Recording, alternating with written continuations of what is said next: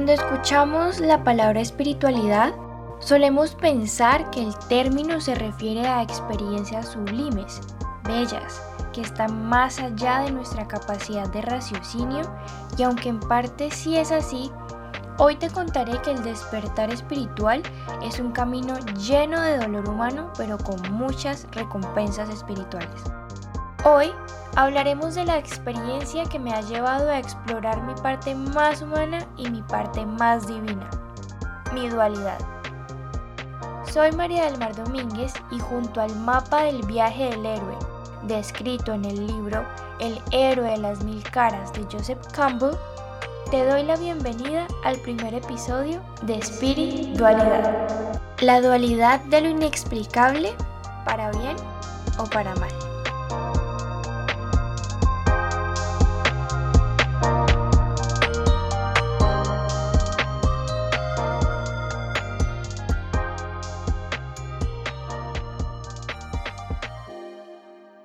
Primera etapa del viaje, el llamado. Cuando mi mamá me estaba gestando, mis padres comenzaron a sentir y vivir algunas experiencias que son secretos de la familia y aún hoy, 19 años después, siguen sin ser resueltas. Desde que soy una niña, recuerdo los esbozos de mis primeros acercamientos con seres de otro plano. Recuerdo que desde muy pequeña he tenido la facilidad de presentir el futuro en el centro de mi pecho y también he tenido la habilidad de saber si una persona es buena o no tanto desde la primera vez que la conozco. Con ello nunca me he equivocado. Tengo el don de la evidencia al igual que mi padre. A medida que fui creciendo comencé a tener sueños premonitorios a eso de los 13 años. Siempre se me ha avisado sobre hechos de muerte, pero también sobre hechos llenos de vida y mucha felicidad. He tenido que aprender a vivir con un pie en la materia y con el otro en un plano que aún sigo explorando. Desde niña recibí el primer llamado, pero nunca atendí. El segundo fue a mis 17 años y a partir de entonces mi vida cambió rotundamente para siempre.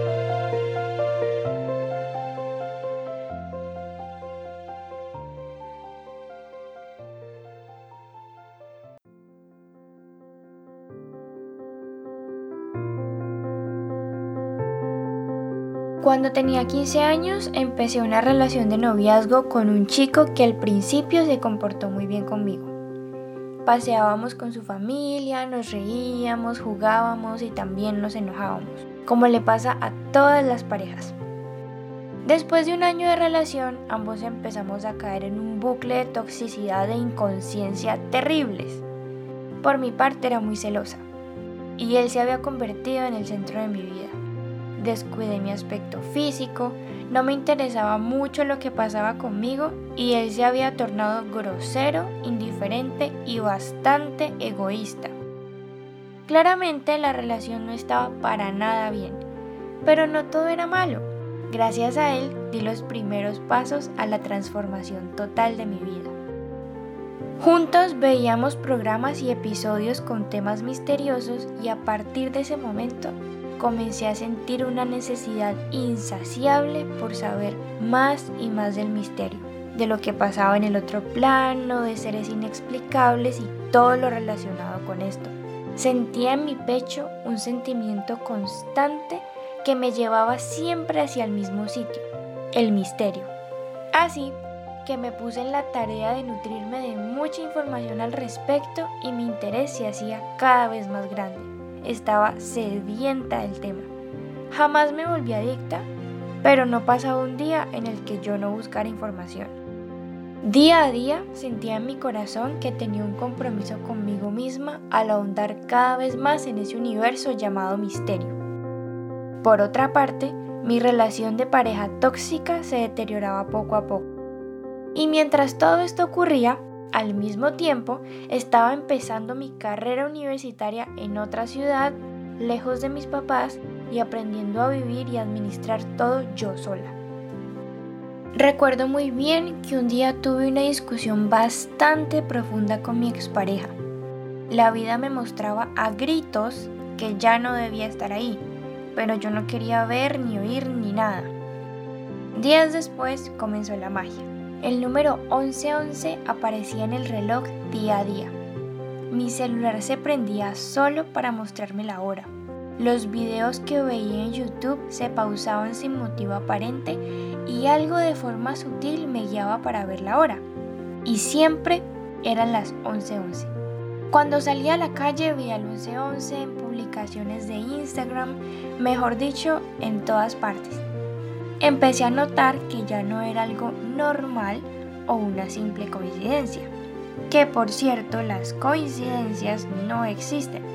Así que como buen amante del misterio, decidí comenzar a investigar. ¿Qué significa 1111? 1111 es un número de vibración energética muy poderoso. El primero 11 significa que una puerta se debe cerrar. Es momento de cerrar un ciclo mientras que el otro 11 representa la dualidad del cierre y significa nuevos comienzos. Prepárate para ascender. Estás caminando en el sentido correcto. Es momento de cuidar lo que piensas y sientes, pues todo aquello que piensas manifiestas en el plano físico. Nada parecía ir en el camino correcto.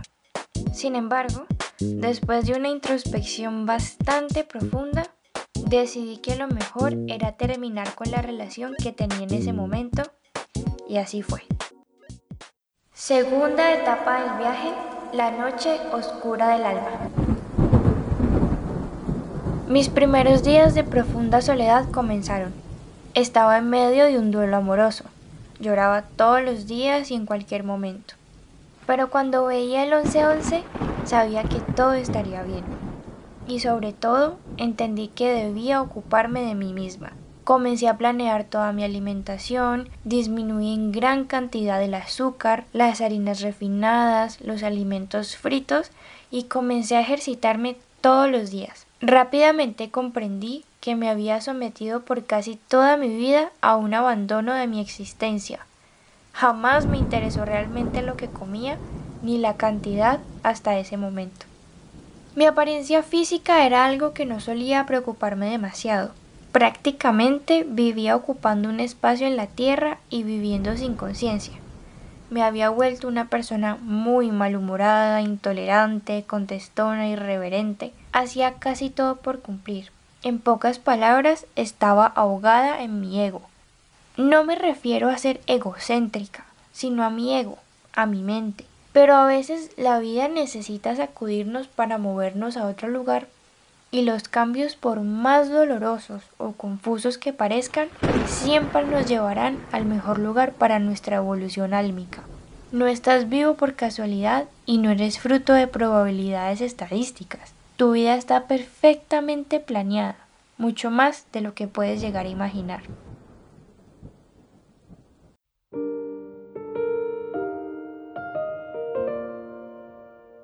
La noche oscura del alma se caracteriza porque las personas viven un periodo de profunda introspección y autoconocimiento guiado por cambios drásticos en su vida y que producen gran dolor e incomprensión. La noche oscura de mi alma empezó en octubre del 2018 y terminó en julio del 2019. Durante esos nueve meses la parálisis del sueño se hizo bastante presente en mi vida la ansiedad volvió a abrir la puerta que yo creía cerrada. Me sentía y estaba muy sola, traicionada, rota y muy triste. Pero aún así, continué mejorando mis hábitos, seguí ejercitándome, indagando sobre el misterio día a día, viendo el 11-11 en todas partes y logrando entender poco a poco el para qué de esas vivencias. Mi vida se volcó completamente. A partir de enero del 2019 hasta julio del mismo año, la ansiedad y la tristeza se agudizaron. Tuve que empezar a ir a terapia psicológica y en marzo de 2019 comencé a sufrir una ansiedad terrible. Todo el contenido paranormal que había visto durante los dos años anteriores se convirtió en un arma de doble filo. Los pensamientos que rondaban por mi mente eran tan oscuros y tan hórridos que es indeseable recordarlos. Ni siquiera puedo pronunciarlos.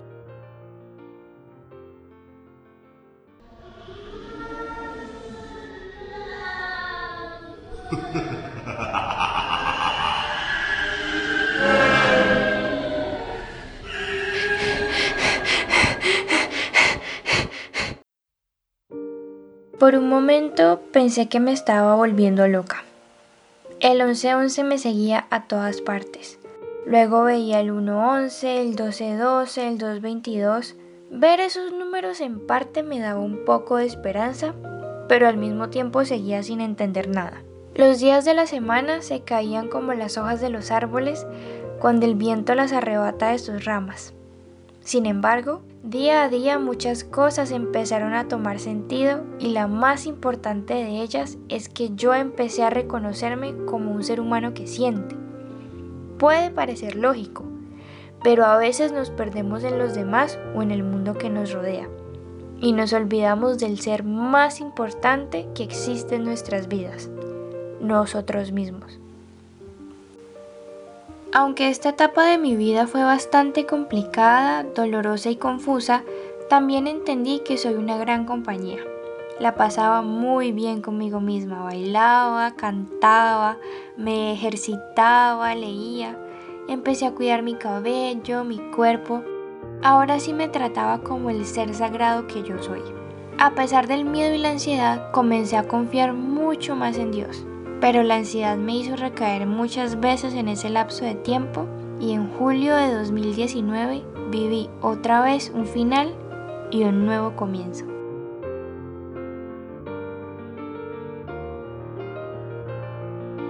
Viernes por la tarde los pensamientos obsesivos no me dejaban en paz.